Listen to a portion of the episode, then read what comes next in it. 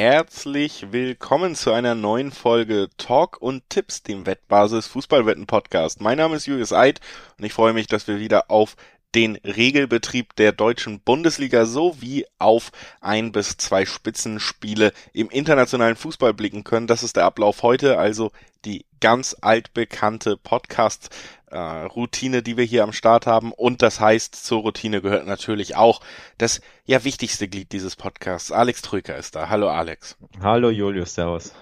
Ja, damit sind wir vollzählig. Bevor wir in den Ligabetrieb einsteigen des fünften Spieltages namentlich, natürlich noch mal ein paar Hinweise vorweg. Sportwetten sind ab 18 nicht für Minderjährige geeignet und die Angaben, die in diesem Podcast gemacht werden, was Quoten angeht, das sind Angaben ohne Gewähr, einfach weil die sich natürlich jederzeit noch bei unterschiedlichsten Wettanbietern ändern können.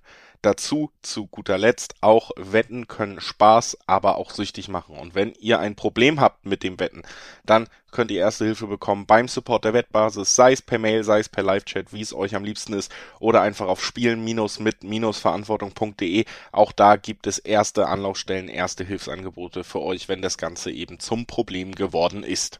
So, Jetzt wollen wir loslegen mit der Betrachtung des fünften Spieltags der Bundesliga. Wir haben ja gerade gestern Abend, wir nehmen am Donnerstag auf, haben wir gerade die Champions League Spiele hinter uns gebracht. Heute Abend steht natürlich noch Euroleague und noch Conference League an. Das heißt, Union Berlin und Leverkusen werden noch Auftritte haben, die wir heute wieder nur bedingt einbeziehen können. Wir werden trotzdem unser Bestes geben.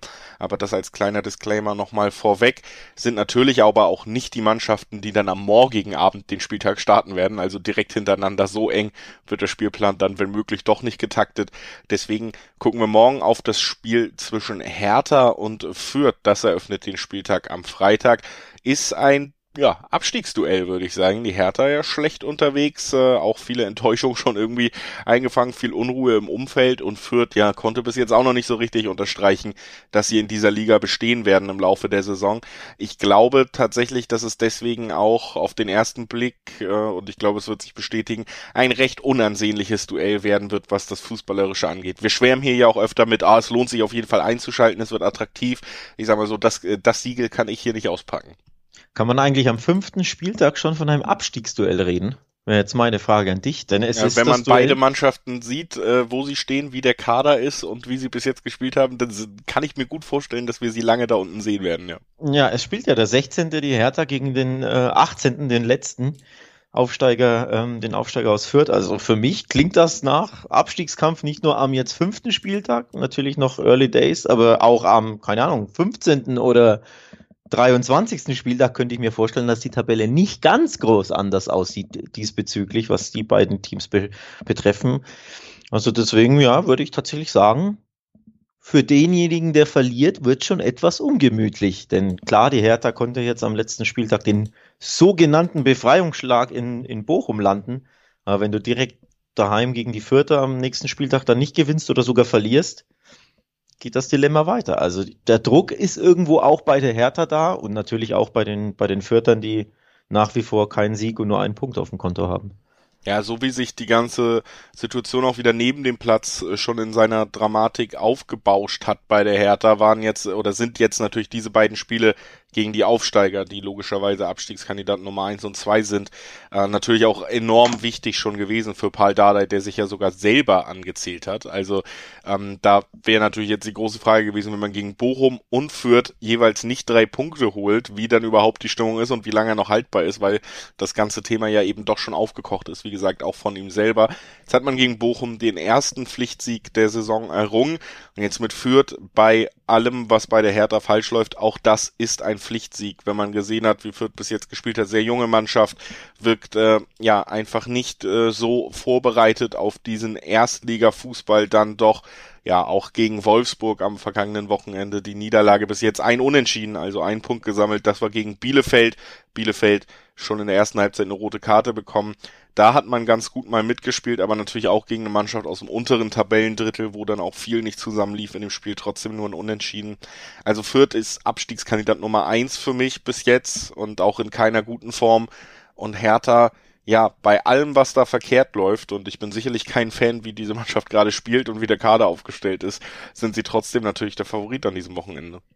Ja, ganz klar zeigen auch die Quoten auf 1,70er Quoten auf Hertha. Das ist eigentlich schon ziemlich okay, schräg, schräg lukrativ, um es direkt anzuspielen. Ich glaube, wir werden natürlich kein Fußballfestival am Freitag sehen, aber die Hertha ist doch Favorit und sollte auch ja, einen gewissen Auftrieb, hab, Auftrieb haben durch diesen Sieg in Bochum. Ich glaube, dass der tat der Mannschaft gut, der wird der Mannschaft auch gut tun. Und dementsprechend sollte man schon irgendwo von einem Sieg ausgehen. Also das ist ganz klar ja, Ziel und, und Anspruch der Berliner. Wenn du gegen einen Aufsteiger aus Fürth zu Hause nicht gewinnst, gegen wen dann überhaupt, ne? um es jetzt ein bisschen fast schon polemisch auszudrücken, aber das muss ja der Anspruch sein, der Berliner, ganz klar und der Hertha. Und von daher ja ist der Favoritenstatus für mich recht klar. Aber ich glaube, es wird sehr knapp, sehr eng, sehr umkämpft, sehr unansehnlich. Also ich neige zum Heimsieg, aber auch nicht mehr, so nenne ich es mal. Ja, äh, und äh, unter all diesen Aspekten finde ich eine recht attraktive Quote eben die für unter 2,5 Tore, weil die liegt bei über 2 die Quote. Und das äh, finde ich da in der Kombi recht interessant, weil wie gesagt, ich glaube jetzt auch nicht, dass wir wahnsinnig viele Tore sehen werden und ähm, 1,7er auf den Favoritenquote, du hast gesagt, im Dreiweg ist sicherlich auch nicht komplett unattraktiv, aber irgendwie ja, habe ich, finde ich 1,7 ist mir zu wenig, um auf die Hertha zu tippen, die man seit einem ja. Jahr gesehen hat. verstehe ich, verstehe ne? ich völlig. Ja. Also bei, bei, bei 1,7 auf Dortmund oder Bayern werde ich äh, hellhörig, bei auf die Hertha werde ich abwehren so ein bisschen. Ja, ja, verstehe ich. Vollkommen. Ja, wie gesagt, so ein 1-0, 2-1 Zittersieg und dann fällt das Tor in der, weiß ich nicht, 79. So in die Richtung würde ich jetzt irgendwie äh, vermuten, dass es geht. Aber unterm Strich, ich glaube, das gibt einfach einen Boost, dieser Sieg in Bochum und die Vierter werden wieder ihr Möglichstes tun und nach Kräften dagegenhalten, aber die Qualität ist halt nicht ganz so da. Grundsätzlich ein Unentschieden würde mich natürlich nicht überraschen. Ich glaube auch die Wettanbieter jetzt nicht so sehr. Da gibt's 380er, 390er, ähm, teilweise Vierer Quoten. Also es hält sich auch das, der, das Remis oder der Remis-Tipp hält sich ja noch in, in, im Rahmen, was die Quoten anbelangt. Also ich glaube, ausgeschlossen ist das nicht. Den 40 sehe ich tatsächlich nicht, aber es wird ein sehr enges Spiel, da, da bin ich schon bei dir. Ja, und das ist natürlich eine schöne Überleitung zu einem Spiel, was sicherlich nicht äh, eng werden wird, da bin ich mir fast sicher. Ich glaube, man braucht gar nicht so lange drum rumreden. Es ist das, das Handicap-Spiel dieser Folge. Bayern gegen Bochum. Da prallen natürlich Welten aufeinander. Wir haben die Münchner gesehen, wie sie locker in einer Woche erst, also wirklich überzeugend Leipzig und dann Barca besiegen ohne große Probleme. Das heißt, äh, ja, man muss es auch nicht übertreiben oder so, aber ich glaube, man hat gesehen, dass sowohl der FC Barcelona als auch äh, die Leipziger, die in der Bundesliga ja durchaus gut aufgestellt sind, was den Kader angeht, eine Liga mindestens unter den Münchnern anzusiedeln sind im Moment. Und das gilt für Bochum natürlich zwei bis dreifach. Ne? Also die haben jetzt auch am vergangenen Wochenende gegen die Hertha nochmal mitbekommen, dass die Bundesliga sicherlich kein Spaziergang wird, selbst gegen diese schwächelnden Berliner. Und jetzt kommen die Münchner, die, ja, so hart muss man, glaube ich, sein. Ich glaube, mit Halbgas und ähm, in einem Lewandowski, der im 19. Spiel in Folge trifft oder so, ist das Ding schon durch. Also ich kann mir vorstellen, dass es kein riesiges Fußballfest wird, weil Bayern einfach in so einer Phase ist, wo sie sich auf wieder so ein bisschen auf die wichtigeren Spiele konzentrieren, ein bisschen schon vielleicht auch. Wir haben es sogar gegen Leipzig hat hat äh, Nagelsmann dann ab der 60. Jahr Spieler geschont, ne? Aber ich kann mir trotzdem nicht vorstellen, dass man das hier liegen lässt und es wird auch relativ deutlich sein. Die Bayern in beachtlicher Frühform nach dem Fehlstart, ja. in Anführungszeichen, was ist Fehlstart, aber beim 1 zu 1 in, in Gladbach haben sie ja jetzt nicht so prickelnd agiert, hätten sie ja auch verlieren können.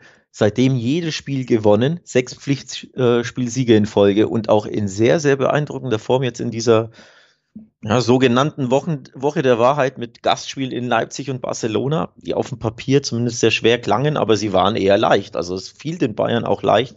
Wirklich beeindruckende Frühform hätte ich so auch nicht gedacht nach dem Auftritt in Gladbach, dass sie so schnell ja fast schon zur Flickform zurückfinden, also zur Form unter Hansi Flick, dem, dem ehemaligen Coach. Schon beeindruckend, muss man wirklich sagen, auch mit welcher Lockerheit sie spielen, die Automatismen sind da.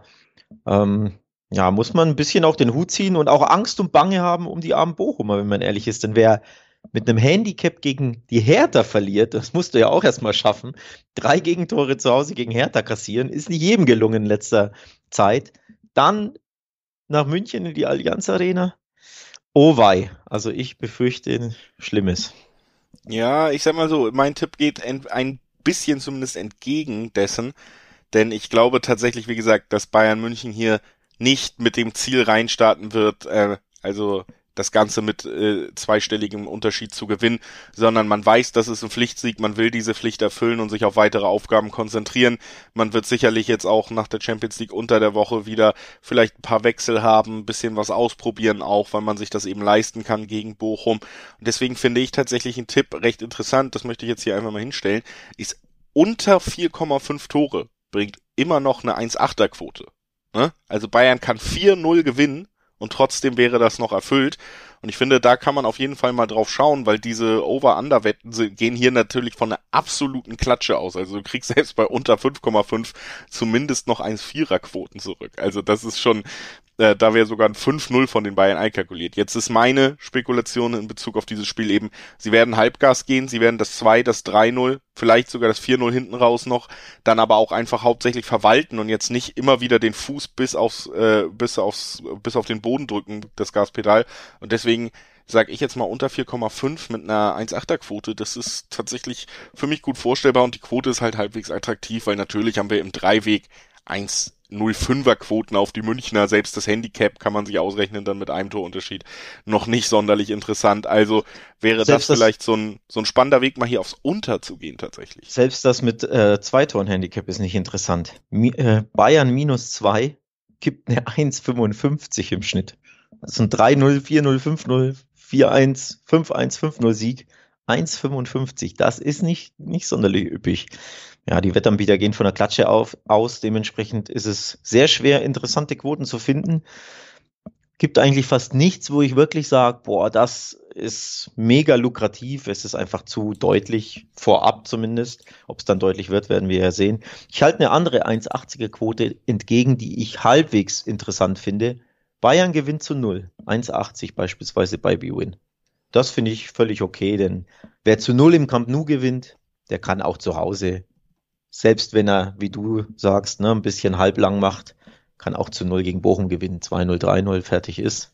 Ja, auch ein bisschen Halbgas würde das ja vielleicht sogar unterstreichen in dem Falle, dass man einfach beim 2-0 sich mehr dann auf Ballgeschiebe konzentriert, den Gegner nicht mehr nach vorne lässt, wirklich, ne? Also durchaus möglich. Ja, kann ich auf jeden Fall nachvollziehen und würde sagen, wir ziehen weiter zum nächsten Spiel in unserer Besprechung. Das ist das Duell zwischen zwei Mannschaften, die gut in die Saison gestartet sind. Wir hatten ja bis jetzt auch schon ein paar Krisenkandidaten dabei. Jetzt sprechen wir über stand jetzt Champions League Mannschaft Mainz auf Platz 4 gegen Europa League Mannschaft Freiburg auf Platz 5. Also, da sieht man, der Start ist auf jeden Fall bei beiden Mannschaften gelungen. Identisch auch. Am selben Wochenende hat man die Niederlage eingefahren am zweiten Spieltag und ansonsten dreimal gewinnen können. Also ach Quatsch, jetzt habe ich mich verguckt, entschuldigt, bin einen nach oben gerutscht. Freiburg hat zweimal unentschieden gespielt, hat noch gar nicht verloren und zweimal gewonnen. Und bei Mainz gilt das. Am zweiten Spieltag gab es die Niederlage und sonst drei Siege in der Saison. Unter anderem ja direkt am ersten Spieltag Ersatzgeschwächt gegen Leipzig auch. Vier Mannschaften sind nur unbesiegt bisher in der Bundesliga-Saison, darunter der SC Freiburg hätte man so auch nicht unbedingt erwartet. Klar, erst vier Spieltage natürlich, aber trotzdem ziemlich beeindruckend, muss man wirklich sagen. Auch die Mainzer mit drei Siegen aus vier Spielen, das ist auch der Inbegriff von beeindruckend, würde ich sagen. Also zwei absolute Informmannschaften, die sich, finde ich, wenig nehmen, grundsätzlich und auch sehr, sehr wenig nehmen werden und schenken werden am Wochenende.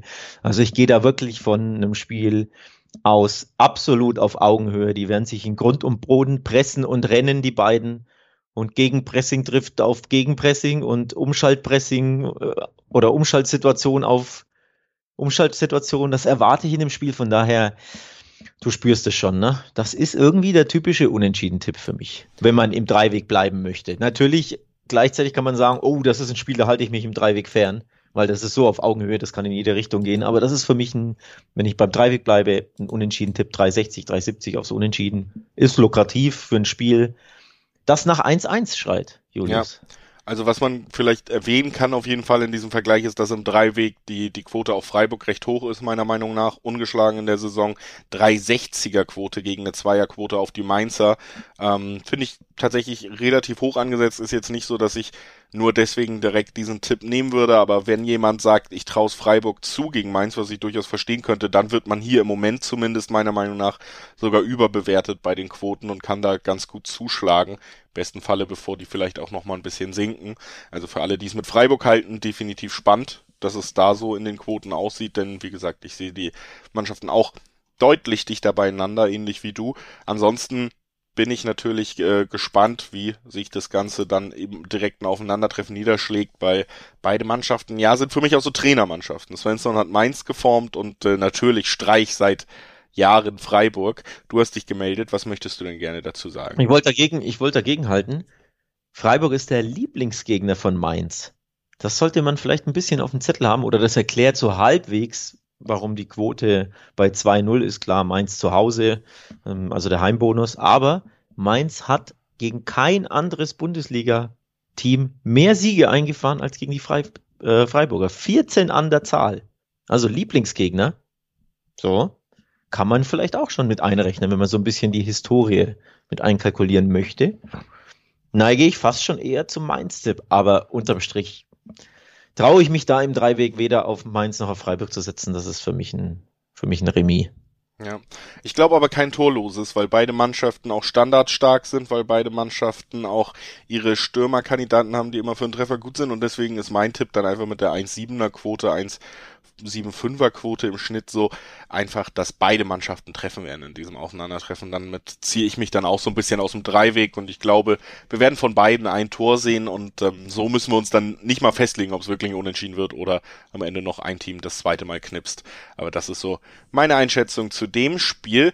Bevor wir zum nächsten Spiel weitergehen, möchte ich euch natürlich auch nochmal freundlich darauf hinweisen, dass ihr auf wettbasis.com auch die Vorschau auf jedes Bundesligaspiel bekommt. Das wird jetzt nach und nach, ab dem Donnerstag erscheint es immer in Artikelform zu jedem einzelnen Spiel. Und da bekommt ihr auch nochmal eine Auflistung verschiedener Quoten, die Direktvergleiche von verschiedenen Wettanbietern, wo gibt's die beste Quote und das alles pro Spiel. Also auch da kann man sich dann im Nachhinein nochmal einen richtig schönen Überblick äh, verschaffen, wenn man in diesem Podcast nicht ja, sich alles merken konnte vielleicht oder wenn euch ein Spiel gefehlt hat. Wir wählen ja auch manchmal nach äh, Priorität aus und besprechen nicht alle Spiele, da werdet ihr dann auf wettbasis.com auf jeden Fall auch noch in Artikelform sehr gut versorgt werden. Unter anderem natürlich auch zu dem Spiel, über das wir jetzt sprechen, nämlich das Duell zwischen Köln und Leipzig. Alex hat mir im Vorfeld gesagt, Köln ist leichter Favorit. Jetzt bin ich sehr gespannt, warum das so ist. Nee, das habe ich, das habe ich nicht mehr unbedingt gesagt. Ich habe gesagt, der Kicker schreibt das.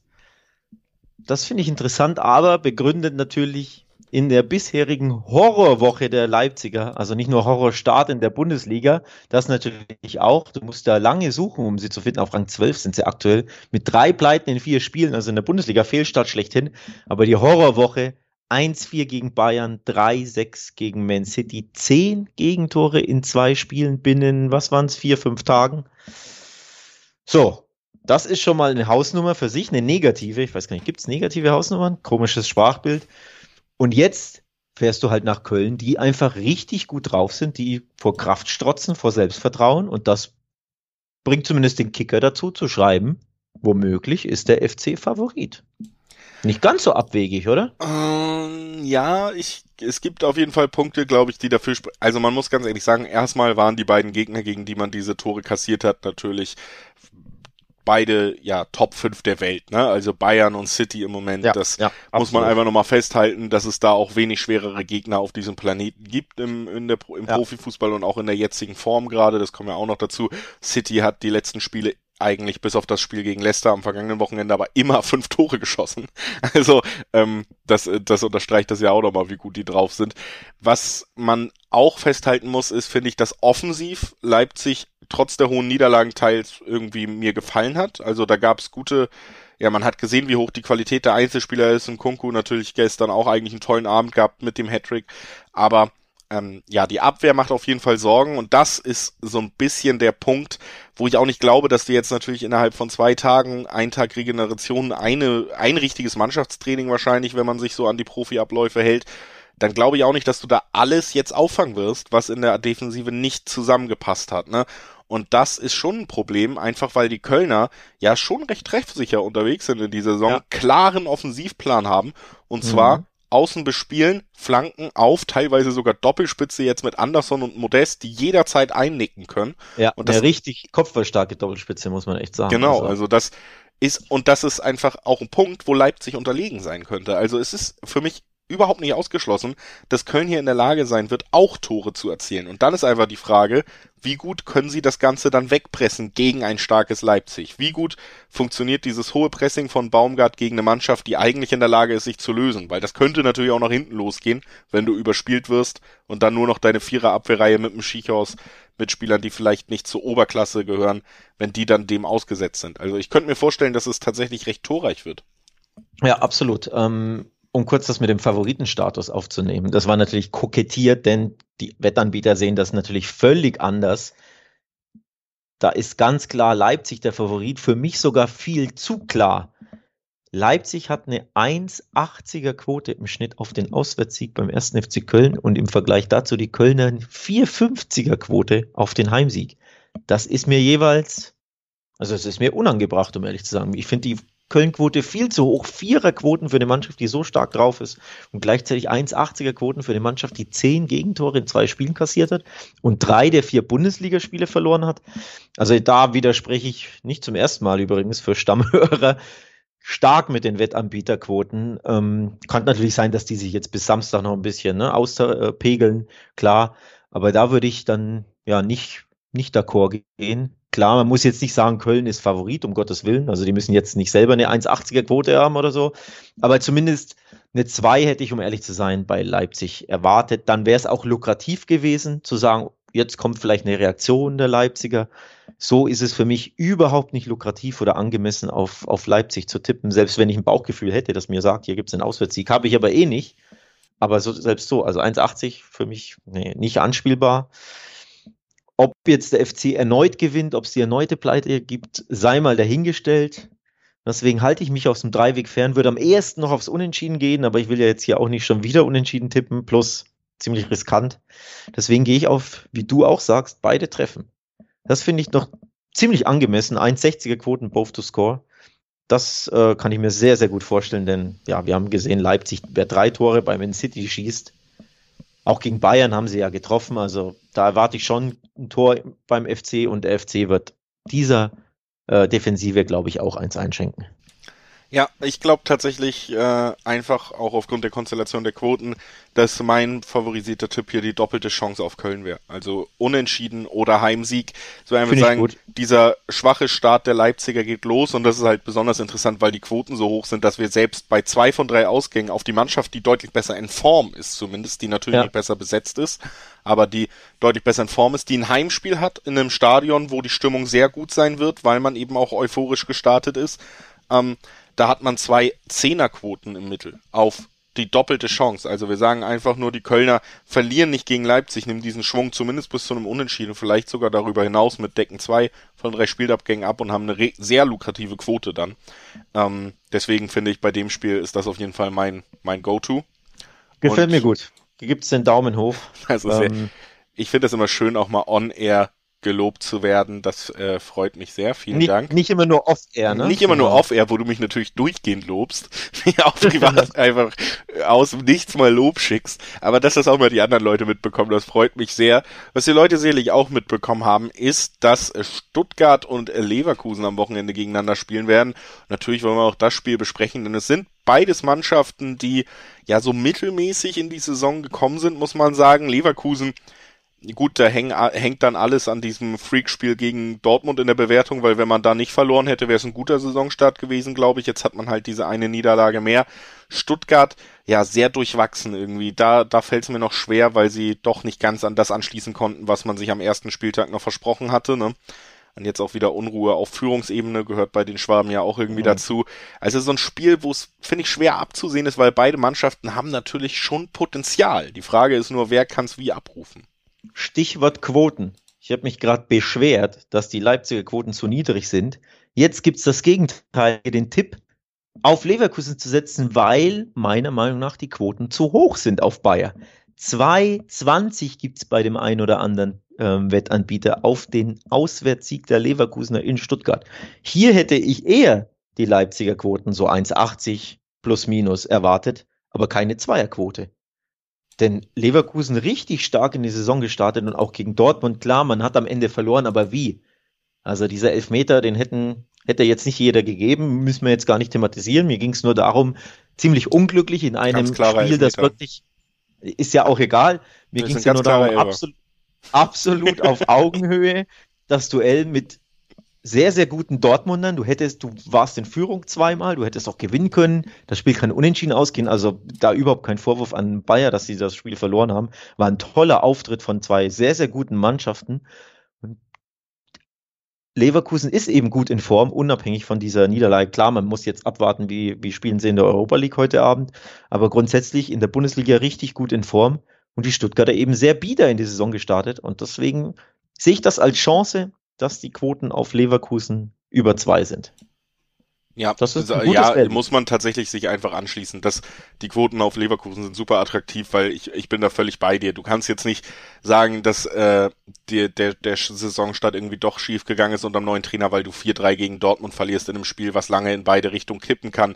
Du hast in jedem Spiel eigentlich gesehen, so was, ja, wie viel Qualität diese Mannschaft hat, ne, mit einem mit einem Adli, der noch dazugekommen ist. Jetzt hast du da auch wirklich mittlerweile ja, äh, wie heißt der Franzose? Jetzt stehe ich vollkommen auf dem Schlauch. Alex, hilf mir. Diaby. Diaby ist in Topform und hat äh, ja auch gegen Dortmund, also alleine diese Topform unterstrichen, wenn du so ein Tor machst, ne, das machst du auch nicht in jeder Form, dass der dann wirklich genau unten rechts in der Ecke einschlägt.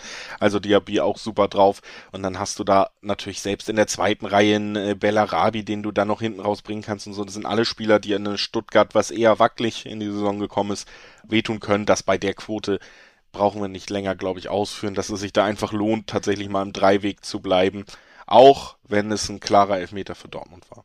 Ja, Schick, Diaby und Wirtz sind richtig stark in Form, um einfach nur jetzt mal drei Offensivspieler zu nennen, die, sollten sie zum Einsatz kommen, das weiß man ja nicht, ne, kann ja ein bisschen rotiert werden, nachdem sie in der Europa League spielen am Donnerstag, aber sollten die zum Einsatz kommen, werden die richtig, den Stuttgartern richtig Probleme bereiten. Die Stuttgarter sowieso hinten alles andere als sattelfest unter Pellegrino Matarazzo Leverkusen richtig gut offensiv in Form. Da kann es Spektakel geben, da kann es Tore geben. Deswegen für mich ganz klar, der Leverkusen-Tipp ist mit Zweierquoten super gutes Value.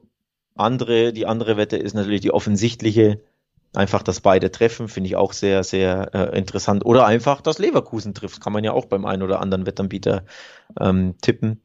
Also da gibt's wirklich, bei diesem Spiel gibt's einige, einige Wetten, die ich, die ich ähm, interessant finde die man bedenkenlos fast schon anspielen kann, finde ich. Oder auch irgendwie eine schöne Kombi, ne? Also da gibt es einiges, aber unterm Strich glaube ich, die Offensivpower Leverkusens wird zu viel sein für die Stuttgarter. Ja. Und dann neige ich wirklich wieder zu einem 2-3 oder sowas. Also 2-1 ist das Mindeste, was ich erwarte. Also ein 2-1 Leverkusen, aber 3-1, 3-2, irgendwas in die Richtung. Also ich erwarte tatsächlich wieder Spektakel und Tore und am Ende sollte Leverkusen einfach zu viel sein für, für Stuttgart. Ja, das würde ich auch so unterschreiben und dafür ist, wie gesagt, auch die Dreiwegquote durchaus interessant in dieser Konstellation. Durchaus interessant ist übrigens auch immer die amüsante Bundesliga-Vorschau auf wettbasis.com, lieber Alex. Da wird auch nochmal auf den gesamten nächsten Bundesligaspieltag geblickt und das mal auf eine andere, unterhaltsame Art. Da wird immer mal wieder mit spitzer Feder beschrieben, was uns erwartet. Trotzdem natürlich auch viel Inhalte, viel Infos, die euch weiterhelfen, wenn ihr aufs Wochenende blickt. Findet ihr auch immer pünktlich ab Donnerstag spätestens auf wettbasis.com die amüsante Bundesliga-Vorschau auf den kommenden Spieltag jeweils. Kann ich euch nur ans Herz legen, vielleicht auch da nochmal raufzublicken. Und ich glaube, man kann auch jedem Fußballfan ans Herz legen, wenn er Zeit hat. Guckt euch die Dortmund-Spiele ruhig an, das wird wahrscheinlich ansehnlich im Moment. Denn wenn Dortmund oder wenn wir über Leverkusen reden und über eine gut aufgelegte Offensive, dann hatten wir die andere gut aufgelegte Offensive der Liga die jetzt vielleicht nicht Bayern ist, weil wir die immer so ein bisschen rausnehmen, weil sie übereinschweben. Aber Dortmund top in Form, offensiv, defensiv müssen wir diskutieren, aber offensiv eine Mannschaft, die einfach Freude bereitet im Moment. Ich dachte, du nimmst die naheliegende Überleitung auf, aber dann mache ich's. Es könnte, das äh, Auswärtsspiel in Dortmund könnte nicht so amüsant werden für die Gäste von Union. So, das ist meine Überleitung, Thema amüsant, denn der BVB dermaßen stark in Form, finde ich, zumindest offensiv. Hinten auch da wieder traditionell, da geht immer was, also ins eigene Tor rein, ne? auch egal wie gut ähm, Dortmund nach vorne spielt, hinten sind sie einfach immer nachlässig, aber vorne haben sie Firepower ohne Ende.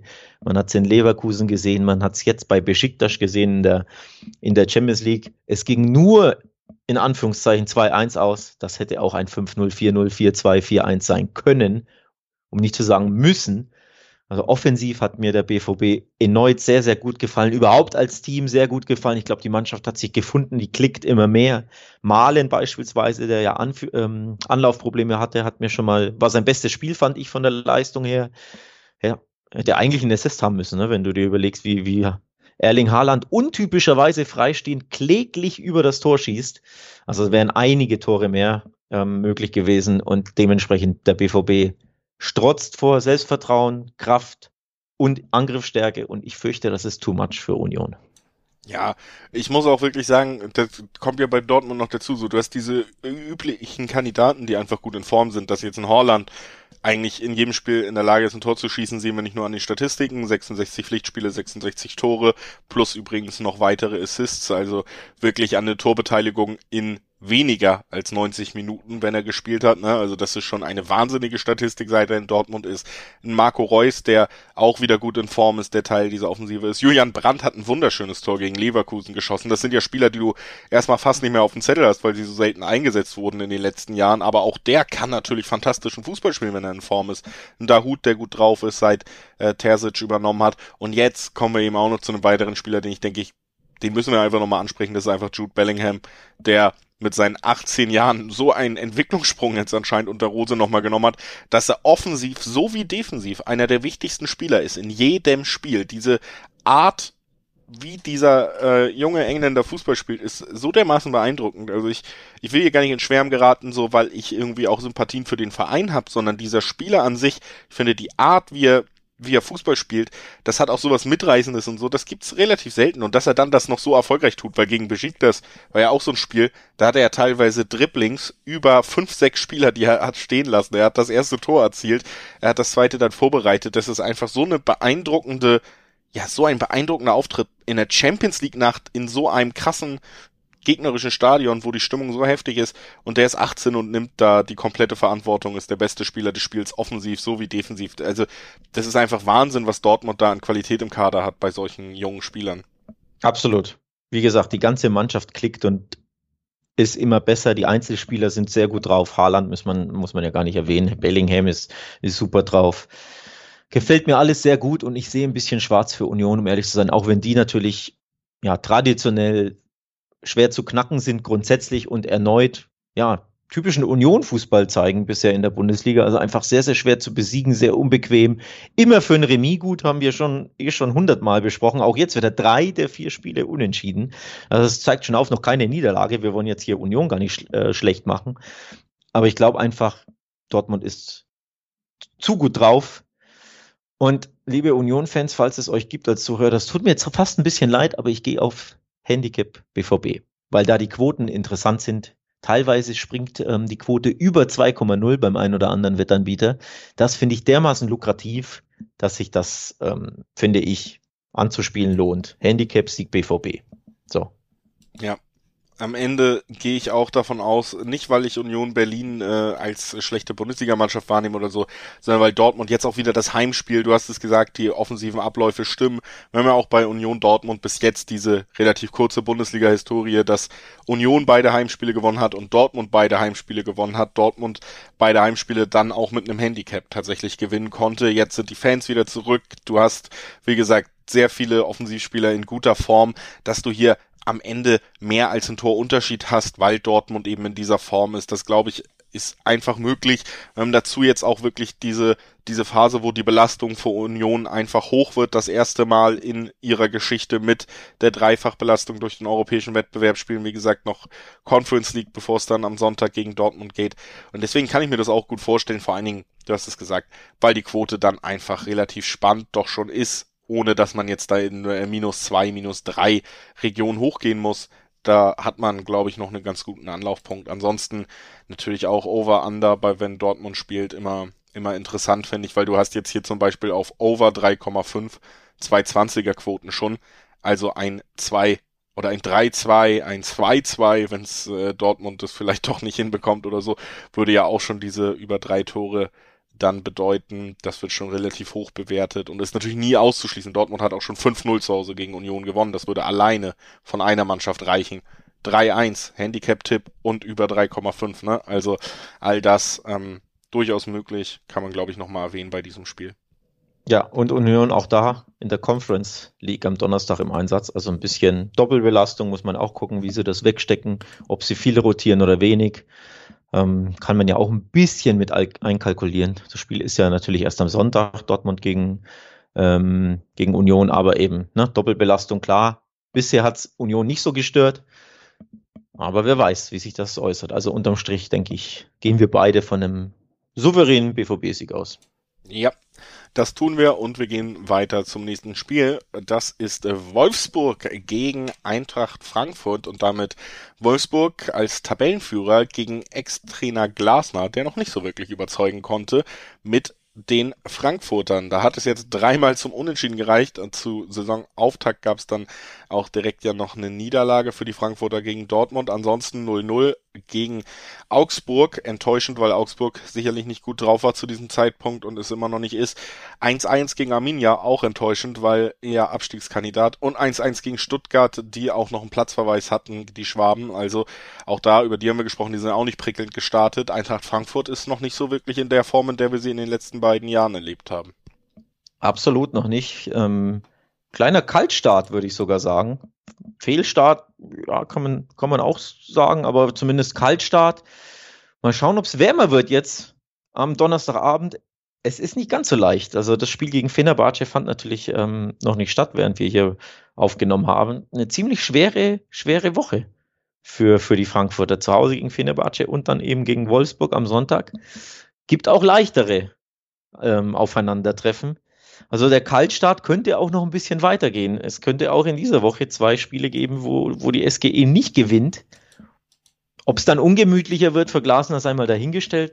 ich denke, der, der wird genügend Zeit bekommen, aber schön wäre es nicht, ne, wenn du dann erneut sieglos bist oder weiterhin sieglos bleibst. Ja, natürlich, also es ist jetzt ein Auswärtsspiel bei Wolfsburg, das macht es nochmal schwerer. Heim traditionell Eintracht Frankfurt ja immer noch mit besseren Chancen. Dazu kommt, dass Wolfsburg einfach wahnsinnig abgezockt das Ganze spielt. Äh, jetzt in der Champions League konnten sie auch nicht hundertprozentig überzeugen, das muss man festhalten, aber in der Liga bis jetzt einfach immer ihren Job erfüllt. Ne? Und das ist tatsächlich einfach eine dieser Eigenschaften, die Glasner auch nach Wolfsburg gebracht hat in seiner Zeit, die er bei Frankfurt noch nicht so implementieren konnte. Und ich glaube tatsächlich auch, dass man ja, man kann es nur immer wieder sagen, Wolfsburg ist da oben nicht, weil sie den begeisterten Offensivfußball spielen, aber es gilt wie immer, wie in den letzten Jahren immer, es ist so unangenehm gegen Wolfsburg zu spielen. Die verteidigen gut, die verteidigen bissig, die sind sich auch wirklich nicht zu schade, sich nochmal die gelbe Karte abzuholen, nochmal den einen äh, Tritt auf die Hacken irgendwie mitzugeben, um dem Gegner auch den Spaß am Spielen zu nehmen. Und Frankfurt wirkt für mich nicht gefestigt genug, um gegen so ein abgezocktes Konstrukt da, wie Wolfsburg es gerade da steht, wirklich drei Punkte mitzunehmen. Ich bin mir unsicher, ob Wolfsburg hier tatsächlich erneut gewinnen kann. Das wäre natürlich mit der 1,80er bis 1,90er Quote im Dreiweg auch gar nicht uninteressant. Der Tabellenführer immerhin, ne? Also mhm. durchaus spannende Quote. Ich könnte mir aber tatsächlich, ja, ich, ich bin da sehr hin und her gerissen, ob ich mich das im Dreiweg traue, auch wenn ich hier zumindest ein, nämlich den, den Sieg Frankfurt fast ausschließen würde, einen von drei Wegen. Ja, auch wenn wir nicht wissen, wie das ähm, Donnerstagabendspiel gegen Fenerbahce ausging, lege ich mich trotzdem fest, Wolfsburg gewinnt gegen die SGE am Sonntag nicht. Dementsprechend gehe ich aufs, du wirst es kommen sehen, aufs Unentschieden. Ich glaube auch nicht, dass Frankfurt gewinnt. Dafür sind die Wolfsburger einfach zu gefestigt und zu schwer zu, zu knacken grundsätzlich. Aber ich sag, Frankfurt wird auch nicht verlieren. Anders gesagt, Oliver Glasner wird nicht verlieren beim Comeback in Wolfsburg bei seinem Ex-Team. Also unentschieden. Schöne 390er Quoten gibt's da im Schnitt. Das ist sehr, sehr saftig. Finde ich sehr interessant. Und irgendwann müssen ja diese Wolves, also die können ja nicht ewig weiter gewinnen. Das, der Start ist ja jetzt schon traumhaft mit äh, vier Siegen aus vier Spielen. Das muss ja irgendwann abreißen. Und warum nicht gegen Ex-Coach Glasner? Ja. Der sollte ja wissen, wie man ne, sein Ja, ich würde mich da tatsächlich auch einfach anschließen, weil ich finde, das macht natürlich super Sinn, wenn, wenn wir beide ein Ergebnis im Dreiweg ausschließen, bleibt eins über. Äh, das ist dann natürlich fundiert ausdiskutiert, das Ergebnis, was es am Ende sein wird. Ne? Du schließt den Wolfsburg-Sieg aus, aus Gründen, die ich äh, nachvollziehen kann. Ich schließe den Frankfurt-Sieg aus. Da bleibt uns natürlich nur der Tipp aufs Unentschieden und der ist natürlich traditionell, was die Quoten angeht, jetzt auch nicht unattraktiv, einfach weil Unentschieden ja immer im Dreiweg eigentlich die höchsten Quoten haben. Hier sind's bis hoch zu 390er Quoten. Sollte es wirklich so kommen, könnte sich also ein solcher Tipp durchaus rentieren. Und damit sind wir am Ende unserer Besprechung des Bundesligaspieltags angekommen. Keine Angst, äh, noch nicht am Ende des Podcasts. Wir springen gleich nochmal in die Premier League. Davor möchte ich euch noch einmal kurz darauf hinweisen, dass es nicht nur wettbasis.com und die ganzen tollen Artikel in Schriftform und unseren Podcast, also die ganze Vorbereitung in Audioform, sondern mittlerweile auch das Ganze nochmal in Videoform gibt. Beidfüßig heißt das Format von der Wettbasis. Könnt ihr euch auf YouTube anschauen, könnt ihr euch natürlich auch direkt auf wettbasis.com, auch da prominent immer platziert, die neue Videofolge. Da wird auf die Champions League geblickt zum Beispiel, aber eben auch auf die Spieltage der Bundesliga. Immer wieder auch tolle Gäste dabei.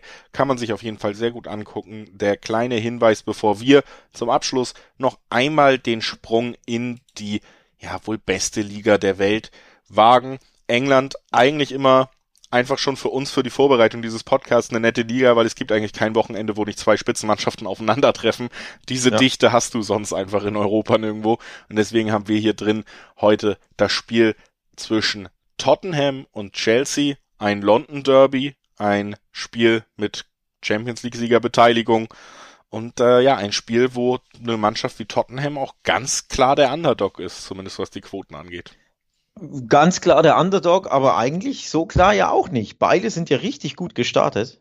Beide drei von vier Spielen gewonnen. Chelsea umgeschlagen, noch ein Remis dazu geholt und Tottenham hat halt die eine Niederlage kassiert und geizt ein bisschen mit Toren erst drei Türchen in vier Spielen. Das könnte so der Grund sein, warum sie ja deutlicher Underdogs sogar sind. Mir ehrlich gesagt zu deutlich. 450er Quoten auf den Tottenham Heimsieg. Ich sage ja jetzt nicht, Tottenham wird Chelsea hier aus dem Stadion schießen oder generell gewinnen, aber die 450 ist mir erneut zu hoch für nochmal eine Mannschaft, die drei von vier Spielen gewonnen hat und die, wenn ich mich nicht völlig täusche, sogar Manchester City zu Hause geschlagen hat. So. Das ist nämlich der ganz wichtige Punkt in, genau. in, in diesem Spiel, dass Tottenham sicherlich, ich würde jetzt auch sagen, wenn du, wenn du dir den Kader anguckst, die Mannschaft ist, die nicht so gut aufgestellt ist wie der Kontrahent aus Chelsea oder von Chelsea und sicherlich ähm, gibt es auch weniger Zweifel an Thomas Tuchel als Trainer von einem absoluten Spitzenteam als jetzt äh, dem neuen Trainer Nuno Espirito Santo, der bei den Wolves ja so ein Mittelfeldteam mit sehr aggressiven Pressingansatz geformt hat. Aber man hat gesehen, sowohl die Idee von Espirito Santo als auch das, was auch schon Mourinho mit Tottenham versucht hat, was ja in den Spielern drin steckt, nämlich Konterfußball gegen Mannschaften, die vermeintlich das Spiel beherrschen, wie gegen City und sicherlich wird man auch den Ball Chelsea überlassen. Der funktioniert und der funktioniert unter anderem, weil man einen der besten Konterspieler der Welt in seinem Team hat. Jung Min Son ist für mich ohne Frage einer der besten Flügelspieler in der besten Liga der Welt und vielleicht sogar der beste Konterspieler der gesamten Liga. Das in Kombination mit einem Harry Kane, der ja auch immer dieses Fallen lassen, diese Spieler in den Konter schicken, die langen Bälle gut spielen, auch noch mehr verinnerlicht hat in den letzten beiden Jahren. Ne?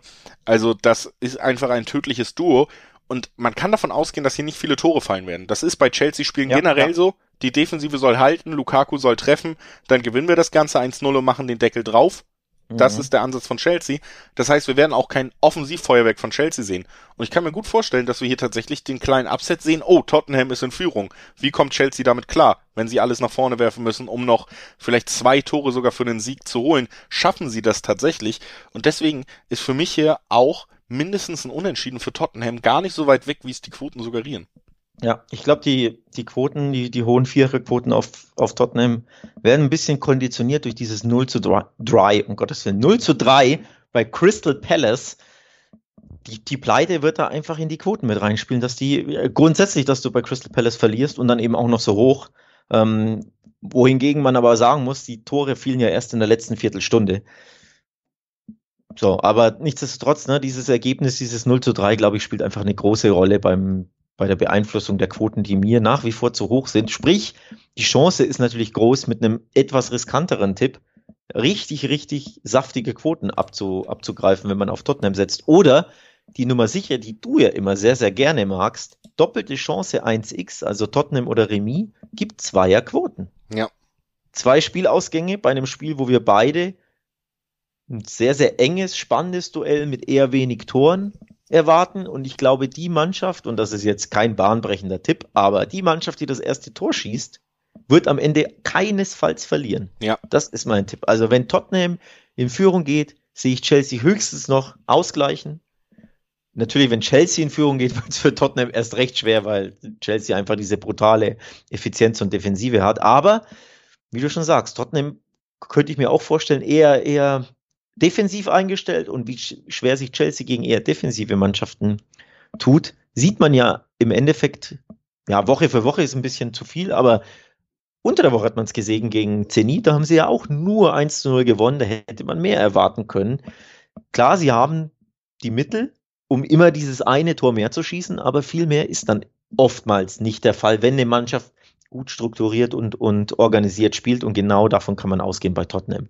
Also lukrative Quoten aufs, aufs 1x und ja, doppelte Chance macht Sinn für diejenigen, die ein bisschen was riskieren wollen, um gute Quoten zu, zu bekommen. Ansonsten erwarte ich tatsächlich auch, wie du sagst, ein enges Spiel. Ich glaube, die Mannschaft, die als erstes trifft, die ja, gewinnt oder zumindest verliert sie nicht. Das kann man auf jeden Fall mitgehen. Und das ist ja nun auch keine Langzeitwette hier. Natürlich ist Chelsea deutlich besser aufgestellt äh, und wird am Ende über Tottenham in der Liga stehen, da bin ich mir schon sicher. Aber in einem direkten Aufeinandertreffen sollte man Tottenham gegen Spitzenteams nie unterschätzen, einfach weil sie, wie gesagt, in dieser Konter, in dieser Umschaltbewegung so bärenstark sind. Gegen Teams wie Crystal Palace kommt das seltener zur Geltung, aber das heißt nicht, dass es gegen Chelsea nicht funktionieren kann. Ne? Also bin ich, äh, schließe mich auf jeden Fall an und die doppelte Chance mit den Zweierquoten auf Tottenham. Natürlich spekulierst du auf den Ausrutscher einer absoluten Spitzenmannschaft am Ende mit Chelsea, aber ich halte es auch nicht für ausgeschlossen und für relativ lukrativ.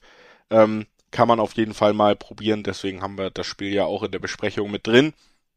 Kleiner Zusatz, Zusatztipp, was ich interessant finde, weil wir ja sagten, hier, wenn Tottenham sogar 1-0 in Führung geht oder gehen sollte, es gibt zwei 65er Quoten auf erstes Tor des Spiels Tottenham beispielsweise bei BWin. Also da gibt's einige lukrative Sachen bei diesem Spiel, die man, die man herausfiltern kann, wenn man da ein bisschen stöbert. Oder beispielsweise Chelsea trifft nicht Viererquote.